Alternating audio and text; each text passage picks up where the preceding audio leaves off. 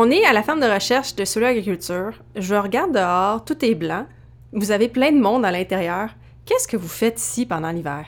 Si tu savais comment il y a de préparation à faire pour mettre en place ce que vous voyez rendu à l'été. Tu veut, veut pas. Un, il y a une planification.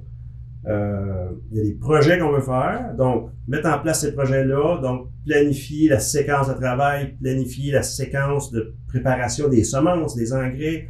Euh, tout ça se met en place pour que quand le jour 1 arrive et que les conditions sont propices, c'est toujours, faut être présent dans la fenêtre de semis quand elle rouvre. Le mandat euh, qu'on se donne, euh, que ce soit en recherche ou en développement, c'est d'être dans les mêmes fenêtres de semis que les agriculteurs. Si on veut être pertinent dans ce qu'on véhicule, il faut faire partie des mêmes fenêtres que eux sont. Donc, c'est pour ça que souvent, on met en place ici en arrière un petit bloc où ce qu'on fait vraiment de la vulgarisation puis de la démo, puis on essaie de faire des dates de semis qui sont représentatives qui se passent au champ. Souvent, l'agriculteur va vivre deux à trois dates de semis dans sa séquence. Il arrive une séquence de pluie, donc il commence la première fenêtre, il tombe un peu d'eau, il arrête, on reprend la deuxième fenêtre.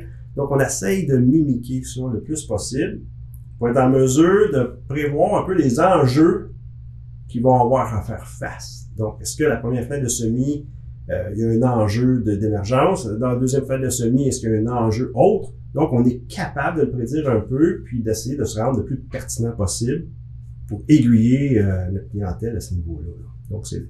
Mais oui, il y a une séquence de travail et probablement, je dirais, il y a plus de travail qui se fait durant la période hivernale que pendant la période d'été en tant que telle. Par contre, souvent, c'est un travail qui est dans l'ombre, que vous voyez pas. Vous voyez la résultante l'été, mais il y a beaucoup, beaucoup de planification qui se fait euh, en arrière-plan.